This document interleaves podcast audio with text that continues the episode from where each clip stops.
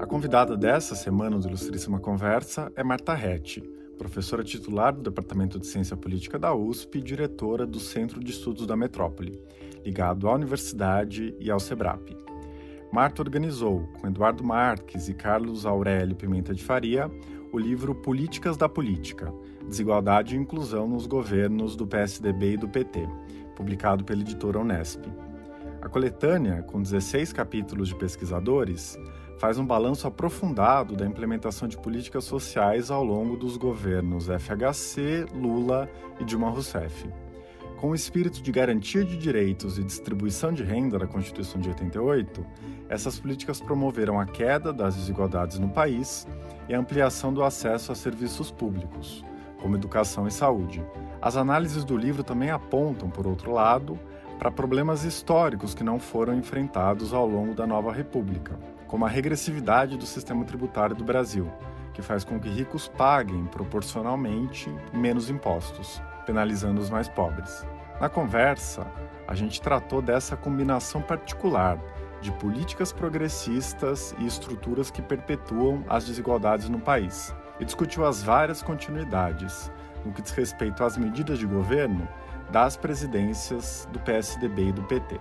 Falamos também do teto de gastos aprovado por Michel Temer, que deve marcar uma inflexão no financiamento das políticas sociais, e das perspectivas do atual governo, que, na sua avaliação, tem um comportamento muito errático no enfrentamento da crise do coronavírus. Para Marta, Bolsonaro se esforça em desmontar as políticas existentes, e o crescimento da pobreza e da desigualdade não é um resultado inevitável da atual pandemia, mas a resposta insuficiente do governo pode nos fazer pagar muito caro. Eu sou Eduardo Somini e este é o Ilustríssima Conversa.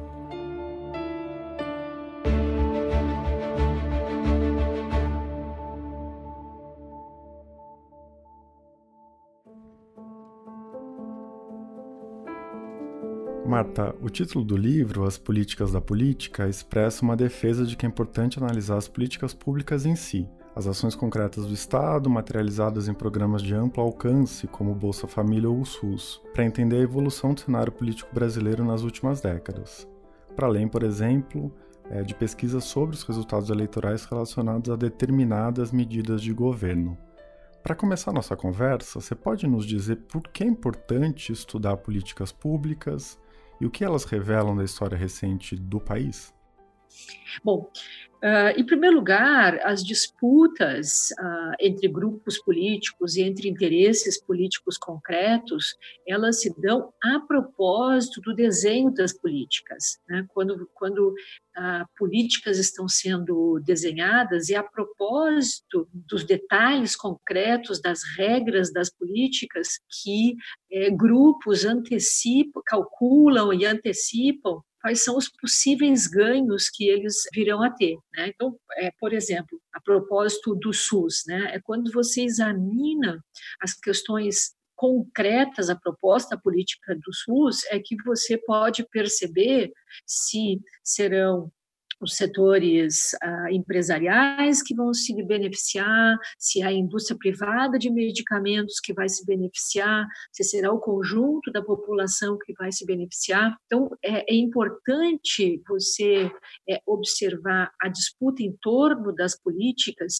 porque é ali que você ah, observa em que medida, quais são os interesses que são, ah, de fato, é, beneficiados pela ação do Estado. Essas que são as disputas é, concretas. Veja, por exemplo, caso do programa ah, Bolsa Família. Se você olhar, observar o debate eleitoral, todos os partidos são a favor do Bolsa Família. Se você observar os debates na arena parlamentar, todos os partidos são a favor do Bolsa Família.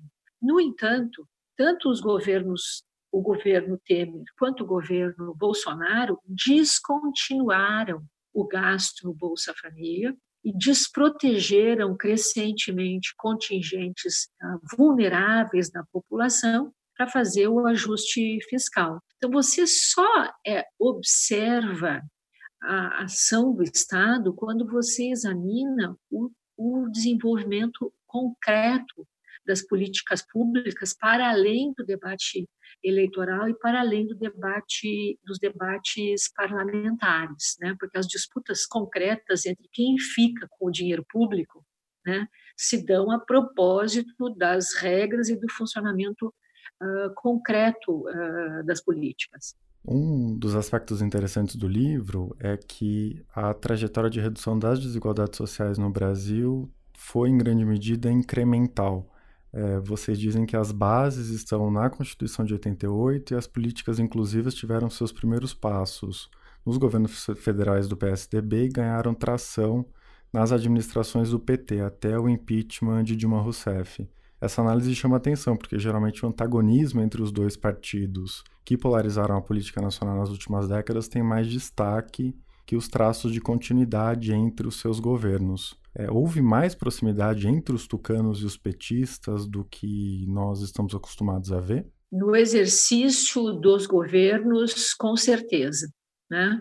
Essa é uma das, das conclusões ah, importantes do livro e que mais uma vez confirma a nossa proposta uh, relativa à importância de observar as políticas concretas quando nós observamos os conflitos políticos do que se concentrar exclusivamente nos conflitos na arena eleitoral ou na arena parlamentar, né? É, esses dois partidos, né, que tiveram o que a gente chama de autoridade política durável é, na nova república, eles foram ao longo é, da sua trajetória se dirigindo a públicos diferentes, né? se dirigindo a bases eleitorais diferentes. Né? O PT muito voltado para construir conexões eleitorais com os setores mais pobres da população brasileira e o PSDB mais voltado a estabelecer conexões eleitorais com as classes médias e as classes uh, altas. Né? Quando a gente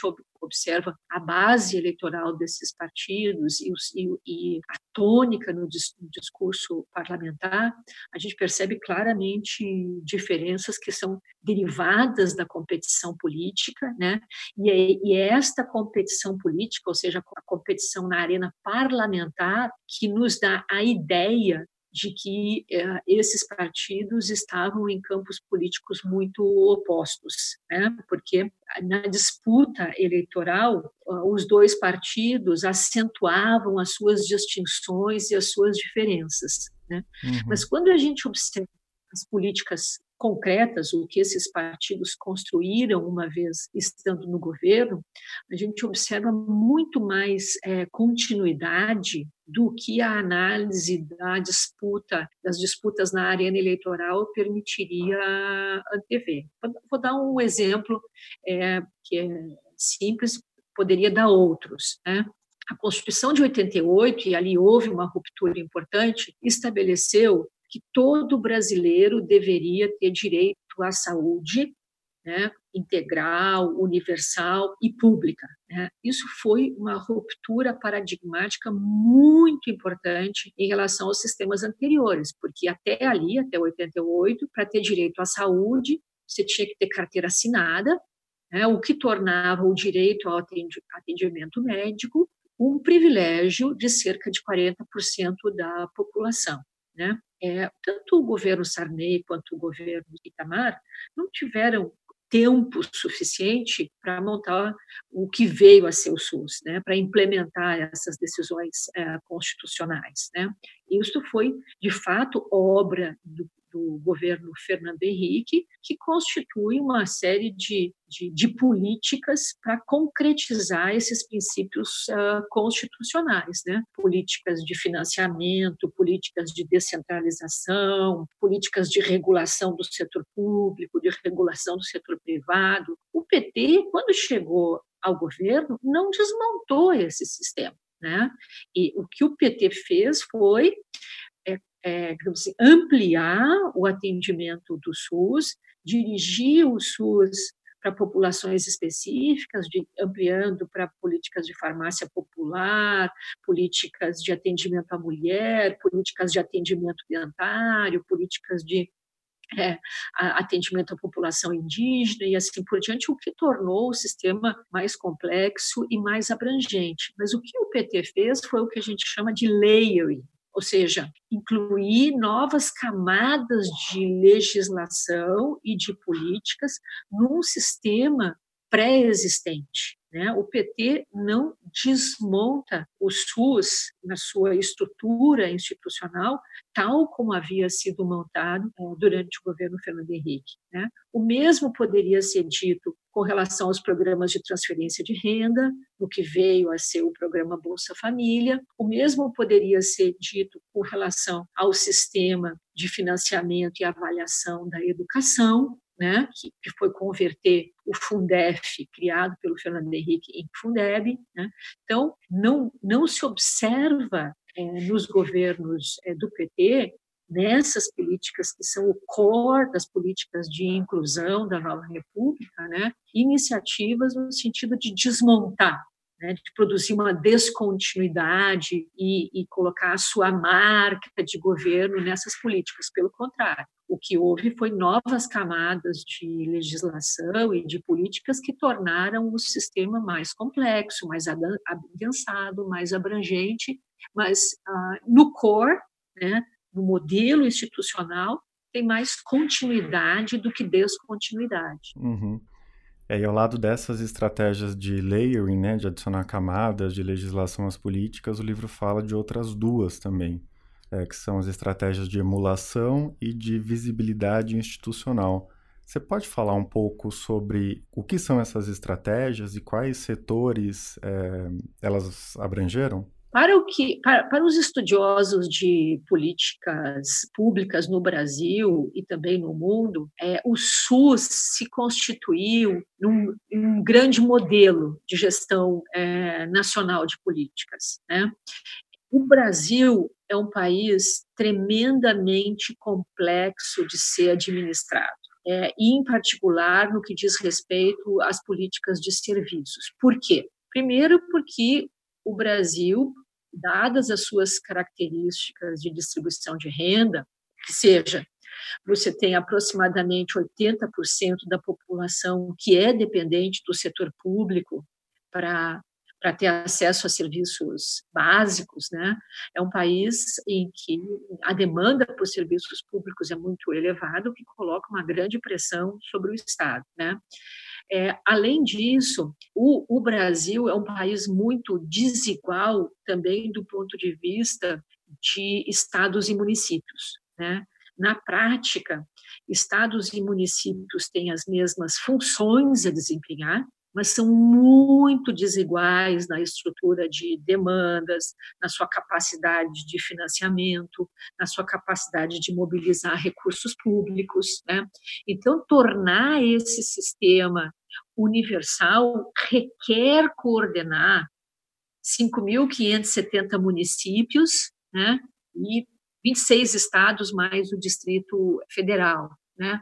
Então, é, o SUS se tornou, para todas as políticas de serviços, um grande modelo. Então, mesmo quando o PT divergiu do PSDB, por exemplo, o PT tinha divergências do PSDB no que diz respeito às políticas habitacionais e às políticas de assistência, ainda assim, o PT monta sistemas é, nacionais que emulam o SUS, e, ou seja, que estão inspiradas no, no modelo de coordenação federativa que foi desenhada a partir do SUS. É, é isso que a gente chama de emulação. Né? O, o SUS passa a ser a referência institucional para outras políticas que exigem é, coordenação federativa. Quando o PT chega ao governo, em 2003, os problemas de financiamento do Estado brasileiro já estavam muito claros. Então, o que acontece é que o orçamento já estava é, muito rígido, né? E, e, algumas políticas, para algumas políticas, por exemplo, as questões de gênero ou mesmo as questões uh, raciais, né? O PT adotou uma estratégia de dar grande visibilidade ao tema, muito mais do que é, o governo é, Fernando Henrique tinha dado. Né? Então, é, voltando à pergunta anterior, né, uma das conclusões do nosso livro é que PT e PSDB no governo se preocuparam com a disciplina fiscal, se preocuparam com a inclusão social, se preocuparam é, com a montagem de estruturas institucionais para governar o Brasil, porém com ênfases diferentes, né? O PT muito mais com mais ênfase na inclusão e o PSDB com mais ênfase na, na disciplina fiscal e, no, e no, na organização é, institucional do Estado, do Estado brasileiro. Né?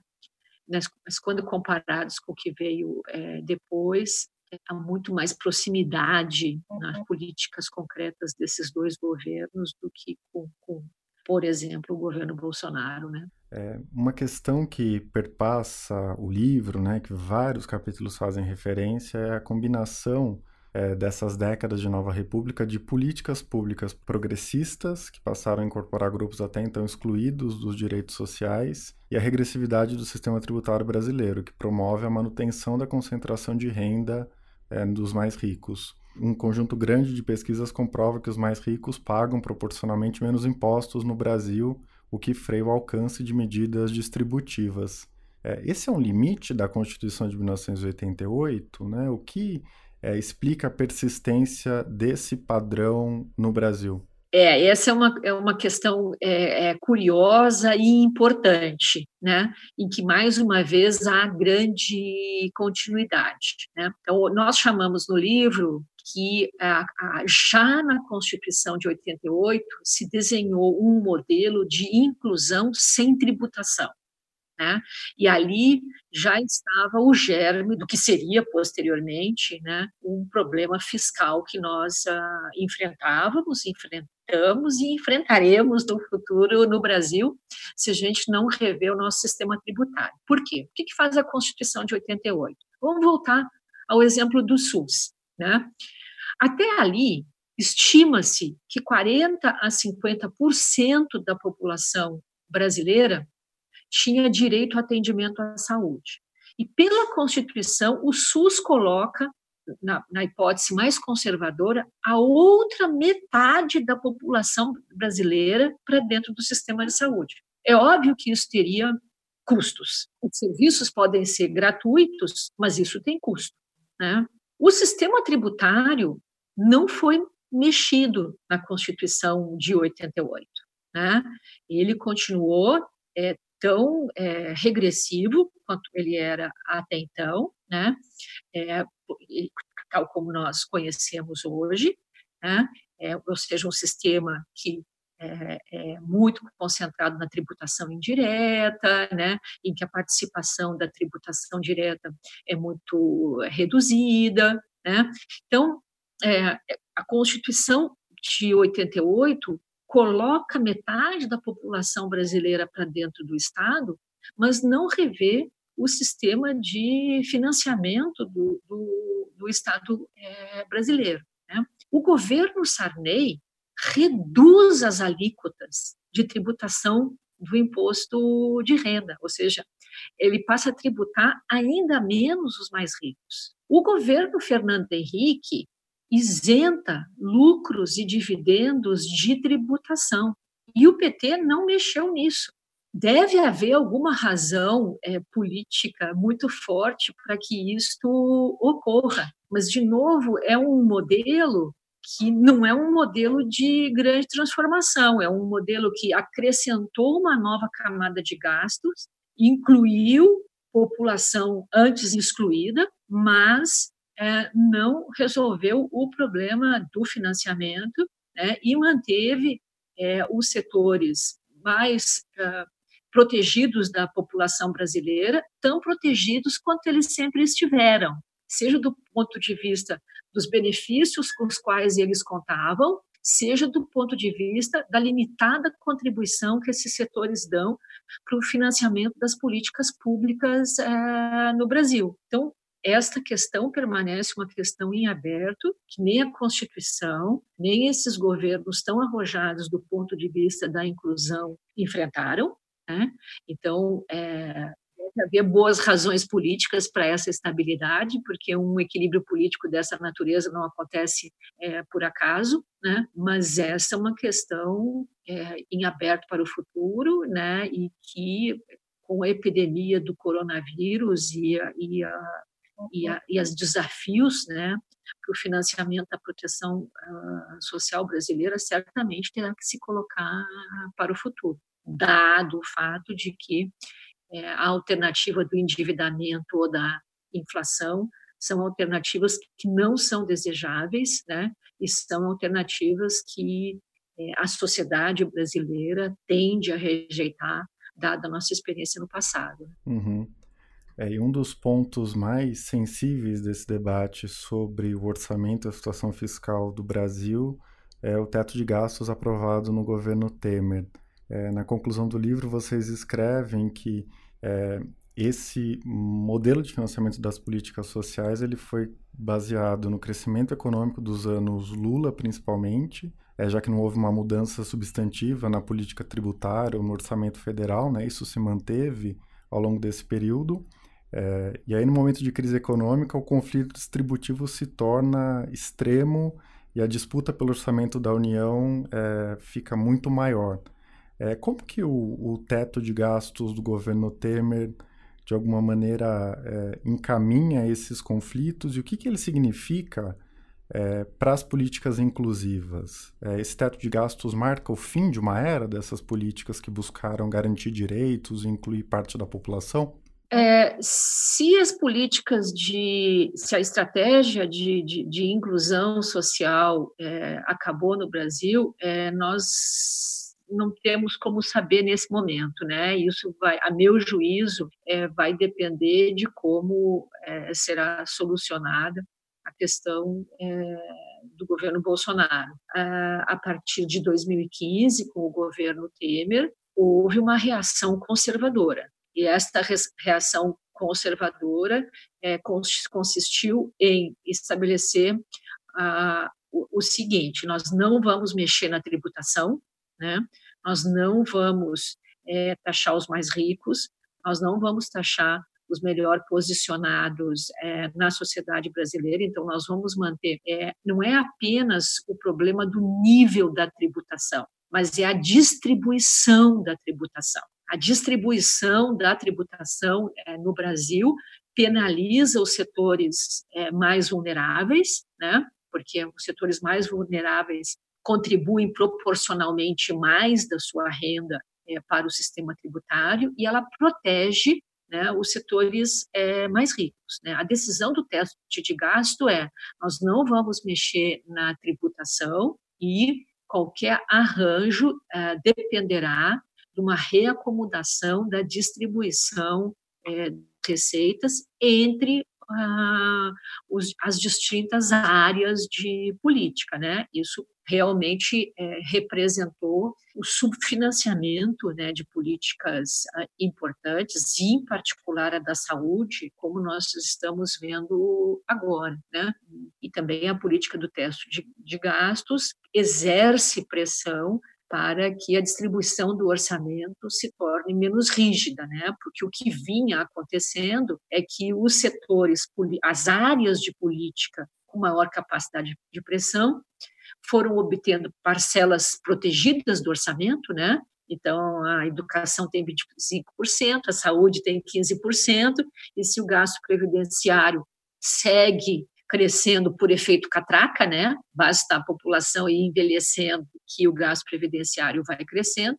Isso necessariamente é, comprometeria uh, os outros uh, setores, né? Então esta essa decisão ela implica conflitos entre setores igualmente vulneráveis, né? Então, ela implica, por exemplo, um debate se você vai proteger os velhos vulneráveis ou as crianças vulneráveis. A rigor, do ponto de vista moral e ético, nós deveríamos proteger os velhos vulneráveis e as crianças vulneráveis, né? Isso é um, um compromisso de uma sociedade que se, é, se pensa civilizada, né?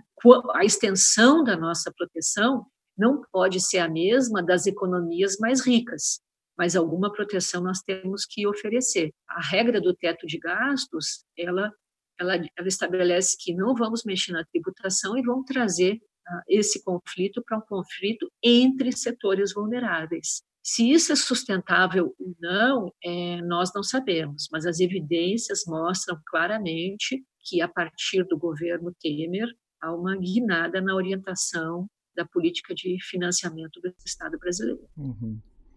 Isso, pelo que vocês escrevem, é, ainda que não analisem especificamente, continua a partir da eleição de Jair Bolsonaro. É, vocês dizem que abre aspas, inflexões paradigmáticas no modelo de inclusão social construído entre 88 e 2015 parece ser um dos objetivos principais da administração Bolsonaro.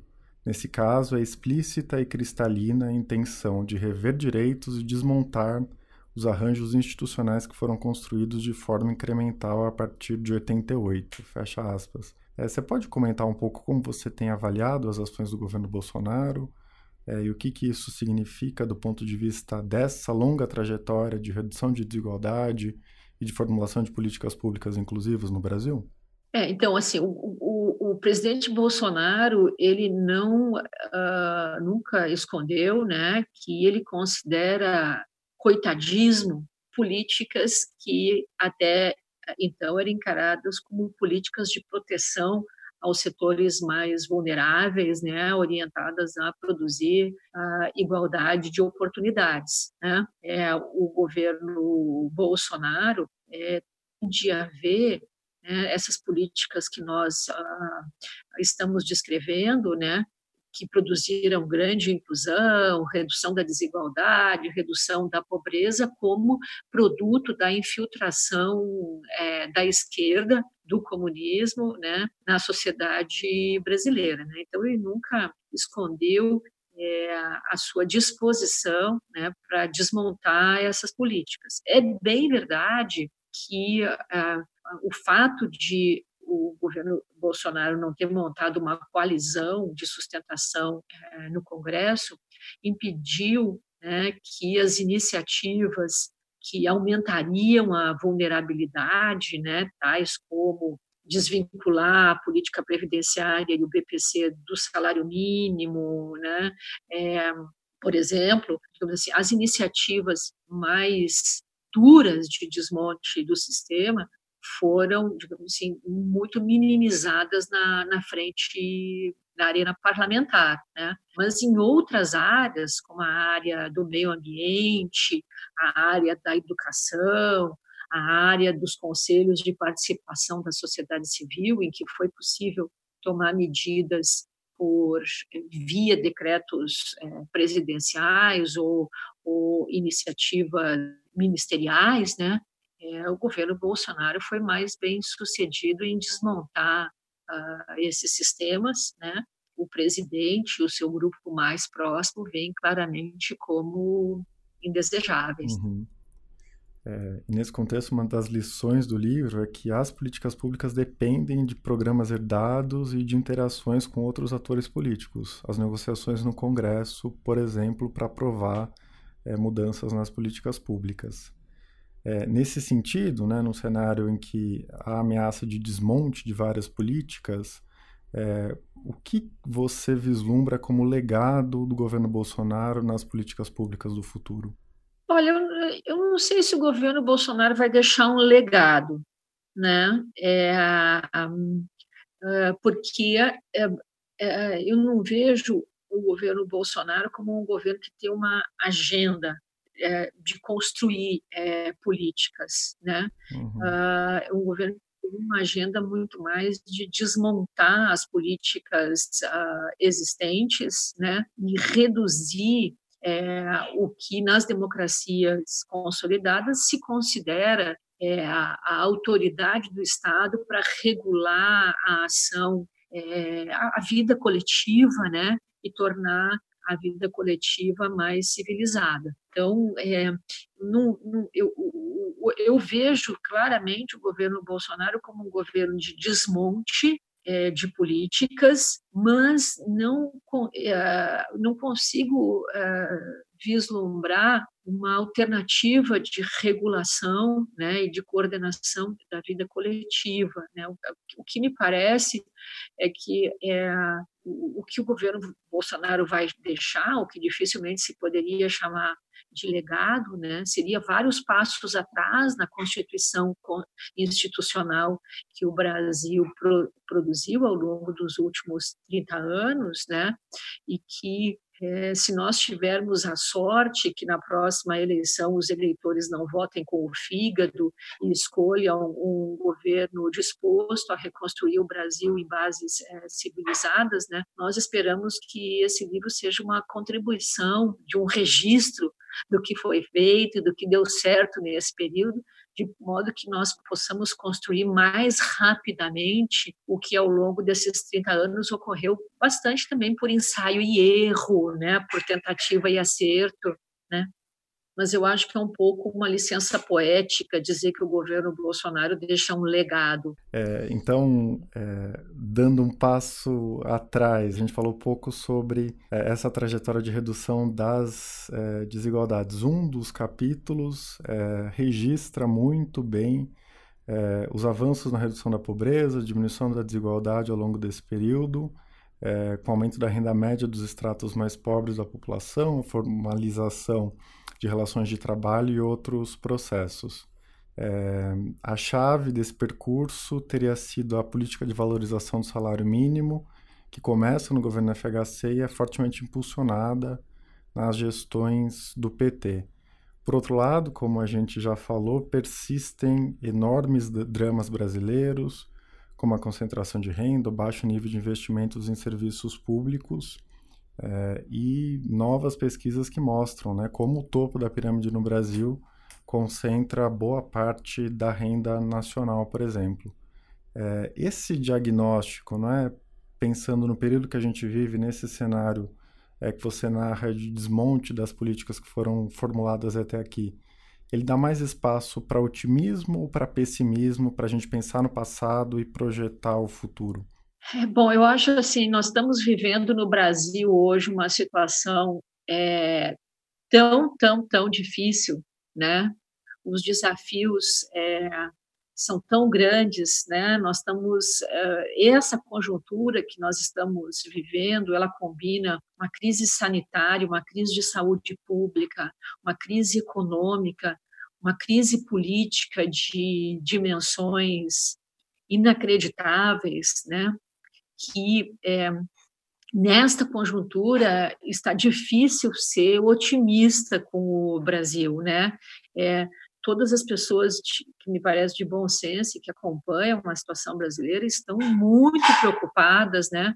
E com dificuldade de ver é, saídas fáceis no horizonte, né? A saída certamente não será não será fácil, será dolorosa, né? Por outro lado, para quem conhece a história brasileira, nós sabemos que é, nós já vivemos situações extremamente difíceis, né? E para quem conhece a história mundial, você sabe, você sabe que a história é feita de avanços e recuos, mas ela, ela, assim, mesmo no Brasil, né, hoje nós estamos muito melhor do que nós estávamos há 30 anos atrás, né? Porque a nossa capacidade de produzir conhecimento, a nossa capacidade de produzir diagnósticos, a nossa capacidade de propor políticas públicas, a densidade institucional do Estado brasileiro é, melhoraram muito nesse período. Né? Então, é, eu creio que, embora a situação para a frente seja muito preocupante, porque nós temos desafios enormes de muito difícil solução, ainda assim eu acredito que nós estamos melhor equipados do que nós estávamos há 30 anos atrás para enfrentar eh, esses problemas, né? Porque o avanço em termos de capacidade do Estado brasileiro, em termos de regulação da vida pública, né, é, foi extraordinário, né, nos últimos é, 30 anos. Né. Nós pretendemos que esse livro seja um registro disso, né, embora a nossa preocupação é, com o futuro seja muito, muito grande, as nossas esperanças com relação ao Brasil não se não estejam em bases tão frágeis. Né? É, o Brasil construiu recursos institucionais que não são triviais, né? Nesse período. Veja, por exemplo, a situação do SUS, né? A despeito de toda a crise de financiamento, todos os problemas de desfinanciamento do SUS, o SUS ainda é o sistema que está permitindo você ter uma rede nacional de atendimento, né? Que certamente é, está poupando vidas, né? Uhum. E nesse período de pandemia, de uma situação inédita no mundo, né? A gente tem visto debates que sofriam críticas fortes, né, em nome da austeridade fiscal, em nome do ajuste dos gastos do Estado, voltarem à tona por conta da emergência sanitária e da crise econômica. Como que você tem enxergado as perspectivas de novas políticas para combater a desigualdade, para apoiar as populações mais vulneráveis durante a pandemia? E ações do gênero. Você acredita que esse cenário de emergência impulsiona medidas desse tipo? Assim, é, eu, o, o, primeiro ponto é que é, a questão fiscal não é uma questão a ser desconsiderada, e, mas nós podemos ter é, muitos arranjos fiscais, né? Você pode ter um arranjo fiscal em que você tem uma, uma taxação é, mais equitativamente distribuída, caso o brasileiro aumentaria as receitas do Estado, o que nos permitiria é, financiar melhor os serviços públicos, né? Como você pode ter um nível de taxação mais baixo, né? regressivo como é o nosso, e isso significa que o sistema de financiamento do setor público produz desigualdades, produz vulnerabilidades, isso é uma escolha das sociedades, né? É, o que não é sustentável é a escolha que nós fizemos nesse período, que é você incluir, incluir, incluir, incluir, sem tocar nos privilégios que existiam até então, seja do ponto de vista do destino dos recursos públicos, seja do ponto de vista do sistema de tributação. Né?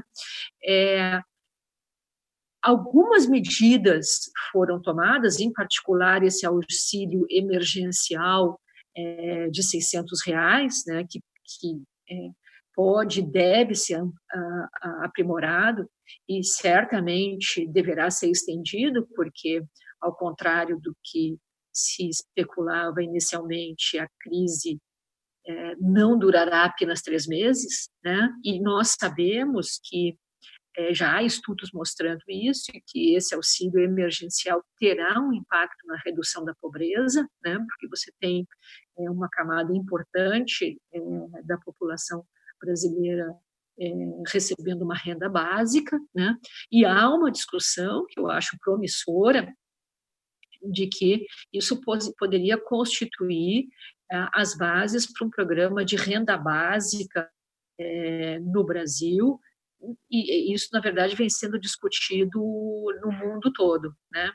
É, o esforço de regulamentação e mesmo o esforço de criar uma engenharia institucional que permite chegar é, nessas populações que são menos indexadas ao sistema bancário, né, já foi enfrentado. Então, há espaço para melhorar esse sistema, né, e eventualmente instituir uma renda básica no Brasil. Mas mais uma vez, né, uh, isso custa caro, né, isso tem impacto fiscal, né, nós não podemos resolver isso seja pela via da inflação, seja pela via do endividamento. Isso significa que nós temos que repensar o nosso sistema tributário, né?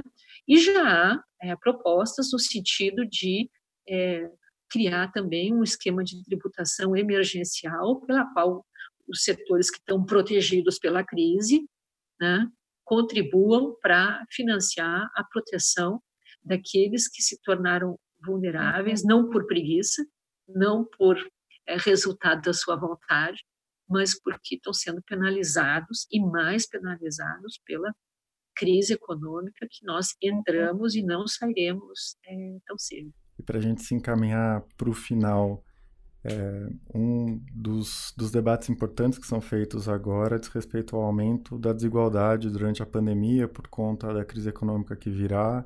Eu queria te perguntar como você vê é, essa perspectiva, o aumento da desigualdade ele pode ser contido com políticas públicas ou a tendência é que os mais vulneráveis sofram mais nessa nova recessão? O que, que é inevitável? É inevitável que haverá uma crise econômica é inevitável que a crise econômica não será igualmente distribuída, né? Então, nós, nós é, há setores da sociedade brasileira, em particular, por exemplo, os informais, que perderam a sua renda do dia para o outro, né? Há setores da sociedade brasileira que perderam o seu emprego, mesmo que tenham entrado em algum programa de proteção ao emprego, perderão renda, e há setores da sociedade brasileira, entre os quais eu me incluo, eu sou funcionária pública, né, que não perderam nem a renda e nem o emprego. Né? Então, os custos da, da, da crise econômica, que é inevitável e será prolongada, né, ah, eles, ah, eles não serão igualmente distribuídos. Agora, a extensão em que isso se converterá em aumento da pobreza e aumento da desigualdade dependerá das políticas sociais que forem é, montadas, né?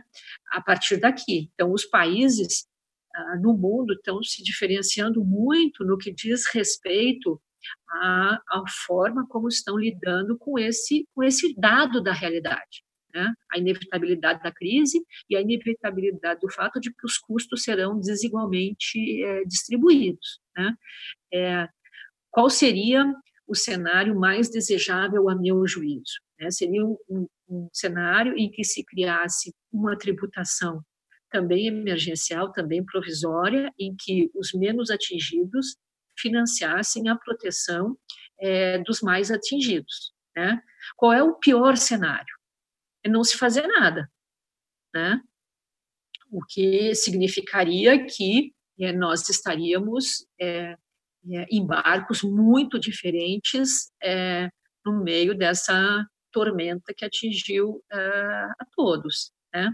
Então, a pobreza e a desigualdade não são um resultado inevitável dessa crise. Ela vai depender do que nós formos capazes, como sociedade, de montar e de, uh, de produzir e implementar para enfrentar esse sofrimento que é, inevitavelmente uhum. virá. E o Brasil, como você é, vê a posição do país do governo Bolsonaro nesse espectro de cenários entre garantir é, renda é, e melhorar as condições sanitárias dos mais pobres e não fazer nada é, nessa situação?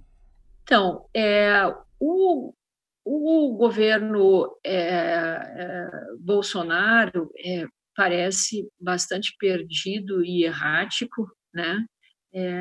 Ideologizando né? O, o, o, combate à crise sanitária, né? Se, se afastando né? das, das recomendações internacionais, é, com relação ao combate à crise sanitária, né, buscando uh, se distanciar é, dos custos políticos decorrentes da única estratégia conhecida para enfrentar a, a pandemia, que é a estratégia do isolamento social, que representa de fato então, um cavalo de pau é, na economia, né? Uh, e, ao mesmo tempo, o Ministério da, da, Economia dando respostas muito débeis. Né? Então, o governo Bolsonaro, como governo, tem dado uma, uma resposta, no mínimo, muito insuficiente né? É, para ser elegante. Né? É, as, as respostas mais, uh, digamos assim, promissoras foram dadas pelo parlamento, né, e pelos uh, governadores, né, e eu não tenho dúvida que, como sociedade, nós vamos pagar um preço caro, né, pela combinação de uma é, crise sanitária que era inevitável, né, uma crise econômica que era inevitável, mas também uma crise política que era evitável, né? que foi produzida pelo personagem é, Jair Bolsonaro. Né?